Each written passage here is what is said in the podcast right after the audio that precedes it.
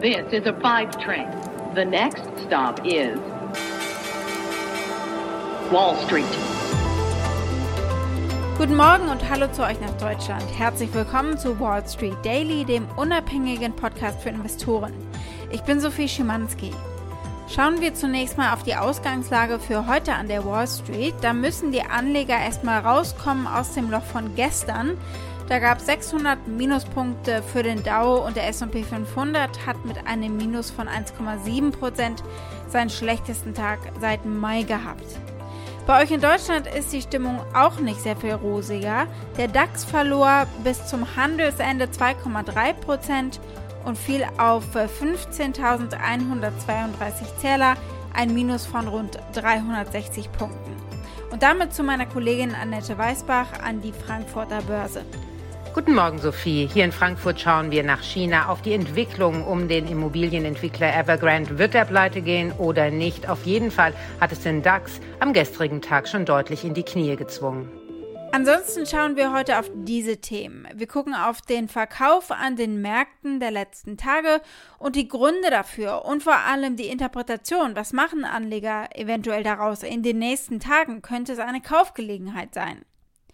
Und dann schauen wir auf Bitcoin, die in Zeiten von Aufruhr an den Märkten bei einigen als sicherer Hafen genutzt wird und bei anderen einfach als noch viel risikoreichere Wette als sowieso schon gesehen wird.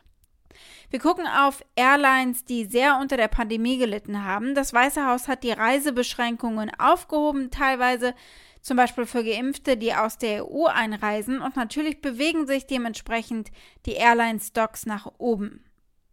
Die Aktie des Tages ist die von Peloton, weil die versuchen, von der Wiedereröffnung der Wirtschaft zu profitieren, nachdem sie ja vor allem vom Stay-at-Home-Trend profitiert haben und davon, dass die Leute eben zu Hause äh, ihr Workout machen wollten. Aber sie wollen sich jetzt eben neue Kunden suchen.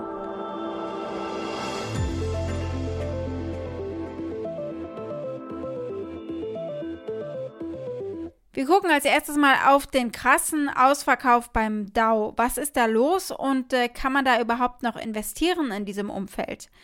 Die US-Aktien haben die Woche ja in den tiefroten Zahlen wirklich begonnen und dafür gibt es mehrere Gründe und nur einer ist äh, die selbsterfüllende Prophezeiung, dass der September traditionell der schlechteste Monat im Jahr ist, mit einem durchschnittlichen Rückgang von 0,4 Prozent.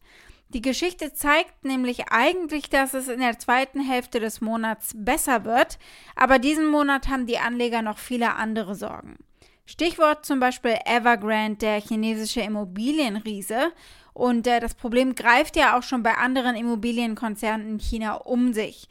Und Anleger befürchten jetzt eben auch eine Einsteckung der Finanzmärkte. Bei Hongkonger Aktien gibt es ja auch gerade einen großen Ausverkauf und äh, das beobachten die Anleger hier an der Wall Street äh, sehr besorgt. Und dann sind da diese Woche möglicherweise noch äh, große Nachrichten von der US-Notenbank. Die Federal Reserve beginnt äh, heute mit ihrer zweitägigen Sitzung und die Anleger befürchten, dass die Zentralbank dann morgen bei der Pressekonferenz signalisieren wird, dass sie bereit ist, angesichts der steigenden Inflation und der Verbesserungen auf dem Arbeitsmarkt die geldpolitischen Anreize zurückzuziehen. Konkret heißt das, sie könnte ankündigen, das Anleihenkaufprogramm zurückzufahren.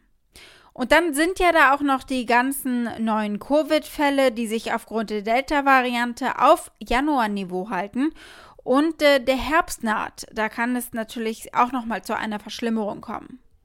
Ja, die Frage ist, wer will denn in so einem Umfeld noch investieren? Goldman Sachs hat seine Kunden versorgt mit einer Liste an Namen, die sie für wetterfest halten, den High-Quality-Aktienkorb. Mit drin sind unter anderem Adobe, Nvidia, Facebook und Home Depot. Der Fundstrat-Stratege Tom Lee glaubte, der Verkauf könnte noch weitergehen zwar, also der Boden sagt, er ist noch nicht da möglicherweise, aber er glaubt auch, äh, dass diese Lage eigentlich gut zu nutzen ist äh, und viele eben zugreifen zu den gefallenen Preisen, zu Schnäppchenpreisen eben. I think that markets are sort of seeing this gigantic wall of worry and I know people are talking about Evergrande and the spillover being like Lehman. But when I look at what yields are doing, which they're being quite tame, and the VIX isn't really as jumpy as it could be, I'm in the camp that this is going to prove to be a really good buying opportunity. Now, I don't think that means stocks find their bottom today or even tomorrow, but you know, is the recovery that's only one year into over, or has the pent up demand been exhausted because of some property woes in Asia?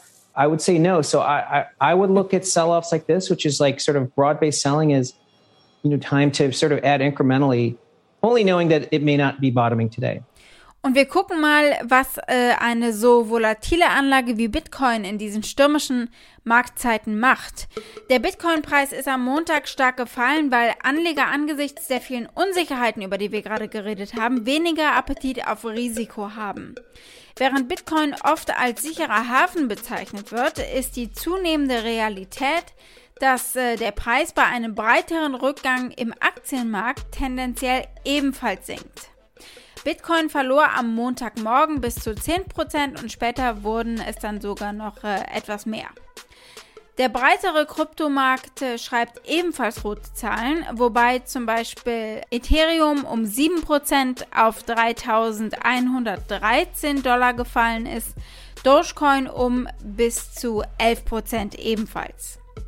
Bitcoin wurde Anfang dieses Monats noch über 50.000 US-Dollar gehandelt und überstieg damit ein wichtiges psychologisches äh, Widerstandsniveau für Händler. Jetzt liegt die Kryptowährung jedoch unter ihrem 50-Tage-Durchschnitt von 46.514 Dollar. Der Kryptorückgang zeigt, dass die Unsicherheit über die Regulierung von Stablecoins ebenfalls zunimmt. Der Financial Stability Oversight Council könnte sie als systematisch riskant einstufen. Das berichtet die New York Times am Wochenende. Und das könnte natürlich strengere Regulierungen bedeuten. Während Bitcoin als sicherer Hafen dieses Mal nicht angesteuert wurde, landet Geld im Gold. Während Bitcoin abrutschte, stieg der Goldpreis ein knappes Prozent auf über 1760 Dollar pro Unze.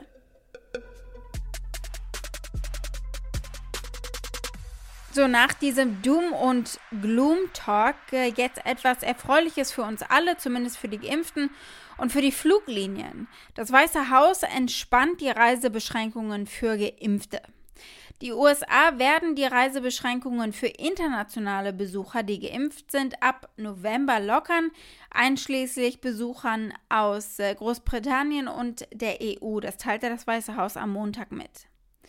Nicht-Staatsbürger, die die Vereinigten Staaten besuchen, müssen innerhalb von drei Tagen nach der Abreise eben diesen Impfnachweis vorlegen und immer noch einen negativen Test.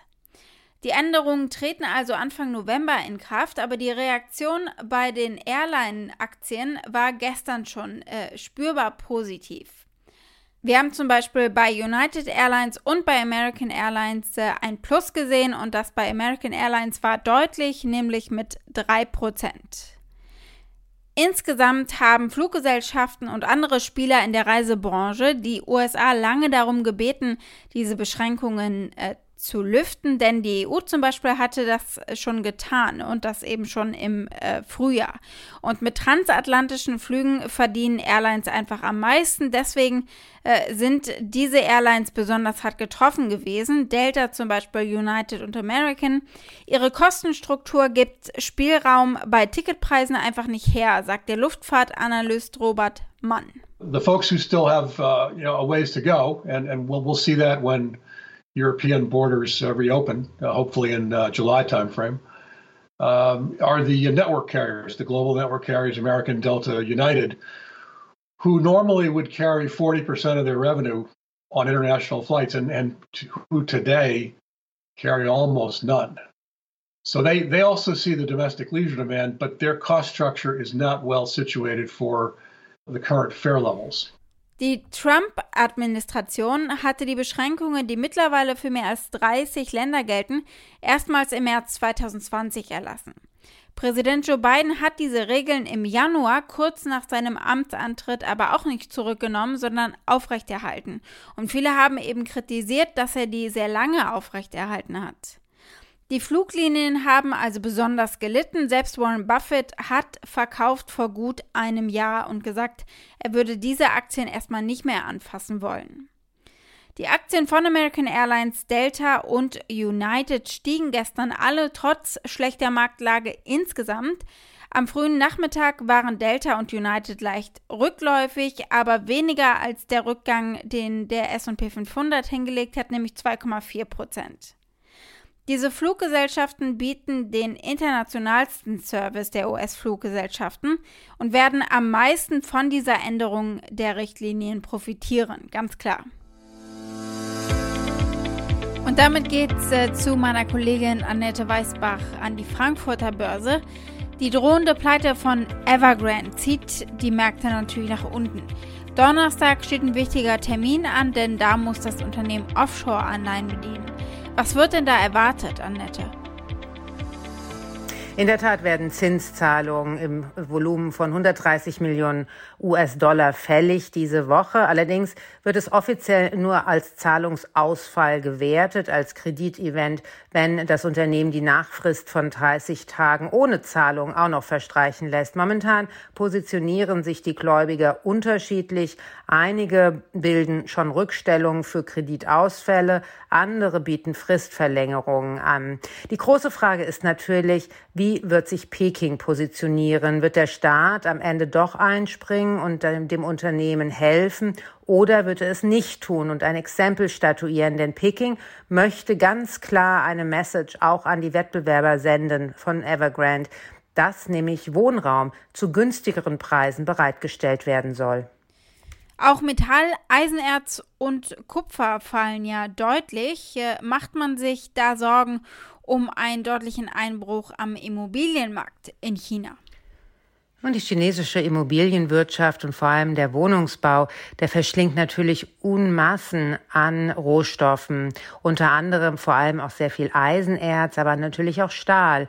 Und mit einem drohenden Kollaps von Evergrande würden natürlich zahlreiche Immobilienprojekte auch gekippt werden und es hätte wahrscheinlich auch Auswirkungen auf die Wettbewerber und damit natürlich auf die Nachfrage von genau diesen Rohstoffen. Der Kupferpreis ist mit einem Minus von knapp drei Prozent, ähm, hatte den größten Tagesverlust seit drei Monaten. Der Preis für Eisenerz brach am Montag sogar um zehn Prozent ein. Vergangene Woche waren die Eisenerzpreise sogar um 20 Prozent eingebrochen. Das war die schlechteste Performance seit der Finanzkrise im Jahr 2008. Da merkt man mal, wie nervös auch diese Märkte auf einen stotternden Wohnimmobilienmarkt in China reagieren und was das für Auswirkungen auch haben kann auf die Rohstoffpreise. Und dann haben wir in den letzten Tagen äh, viel gehört, dass es eben mit äh, Lehman Brothers verglichen wurde, was da passiert. Ist dieser Vergleich denn gerechtfertigt? Ob man die Evergrande-Krise wirklich mit Lehman vergleichen kann, ist noch recht früh, äh, um das abzuschätzen. Natürlich, wenn jetzt der chinesische Wohnimmobilienmarkt komplett kollabiert und auch die Wettbewerber mit damit auch die chinesischen Banken und damit natürlich auch ähm, viele Investoren, Anleiheinvestoren der US-Dollar-denominierten Anleihen, dann könnte es schon sein, dass es massive Auswirkungen auf andere Teile der Welt auch hat. Dass es allerdings zu so einem Bankenbeben wie in der Finanzkrise führen wird, davon kann man momentan erstmal nicht ausgehen. Denn A geht es hier nicht um komplexe derivative Strukturen, von denen man keine Ahnung hat, wer wie vernetzt ist. Und B ist es natürlich, haben wir ja auch gelernt, dass man solche systemischen Risiken besser unter Kontrolle hat. Und C ist es sehr, sehr selten, dass man solche massive Krisen vorhersehen kann. Man spricht ja da von den sogenannten schwarzen Schwänen, die man meistens nicht kommen sieht und die dann aber doch ein sehr überraschen und zu den größten Krisen in der Weltwirtschaft führen. Die Aktie des Tages ist die von Peloton mit ihren neuen Plänen, Sicher auch auf die Zeit nach der Pandemie ausgerichtet, wollen sie neue Kunden suchen. Peloton will nicht mehr nur mit seinen äh, Fahrrädern in Wohnzimmern vertreten sein und will die Geräte auch an Gewerbekunden vertreiben. Also nicht mehr nur B2C, sondern sie machen eben jetzt auch B2B, also Business to Business. Sie haben im April die 420 Millionen Dollar Übernahme von Precor abgeschlossen. Die machen Laufbänder und Ellipsentrainer und die stehen schon häufig in kommerziellen Umgebungen wie Fitnessstudios Universitäten und Hotels. Und da will Peloton seine nun eben seine Geräte dazustellen. Das Unternehmen gab am Montag bekannt, dass es eine Plattform geschaffen hat, über die Kunden aus dem Gastgewerbe zum Beispiel die vernetzten Fitnessgeräte und eben auch die Precore-Produkte online kaufen können.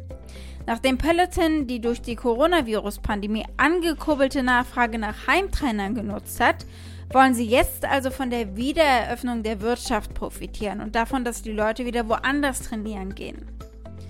Was ganz spannend ist, Daniel Adam von Loop Capital hat schon im Frühjahr gesagt, sie sind nicht mehr an der Oberfläche des Marktes angelangt, den sie adressieren können. Nicht nur die Fitnessstudio-Besucher seien der Markt, sondern äh, es gäbe eben noch ganz andere Bereiche und wir sehen jetzt, dass Peloton das umsetzt. They're really, you know, only scratching the surface in terms of what they can do in terms of penetrating the, the market TAM. I think it's disingenuous to just look at the you know 180 million or so global gym memberships as what the addressable market is. Because when you, you look at the price points now that they're offering for a household of two it comes down to a, a $40 per month subscription price for content that is arguably better than what you would get in you know high end gyms so i think ultimately we'll, we'll see both the addressable market opportunity estimates come up and peloton's penetration of that market also increase Was sagen Analysten? Der aktuelle Konsens unter 31 Analysten besteht darin, Aktien von Peloton zu kaufen. Die 27 Analysten, die 12 Monats Preisprognosen anbieten, haben ein mittleres Ziel von 135 Dollar. Und das entspricht einem Anstieg von mehr als 35 Prozent gegenüber dem letzten Aktienpreis. Wall Street. Damit war es das für heute. Ich hoffe, ihr seid morgen wieder mit dabei. Wir behalten natürlich die Evergrande-Geschichte im Auge in China. Wir schauen mal, ob die Konjunkturprognose der OECD für die G20-Länder heute von Relevanz sein wird. Und wir gucken genauso auf die Quartalszahlen von Adobe und FedEx. Wenn die für Überraschungen sorgen, hört ihr das natürlich hier. Schickt mir aber gerne eure Fragen oder Vorschläge. Ihr erreicht uns unter wall-street-daily at mediapioneer.com. Habt einen schönen Tag heute noch. Bis morgen, eure Sophie.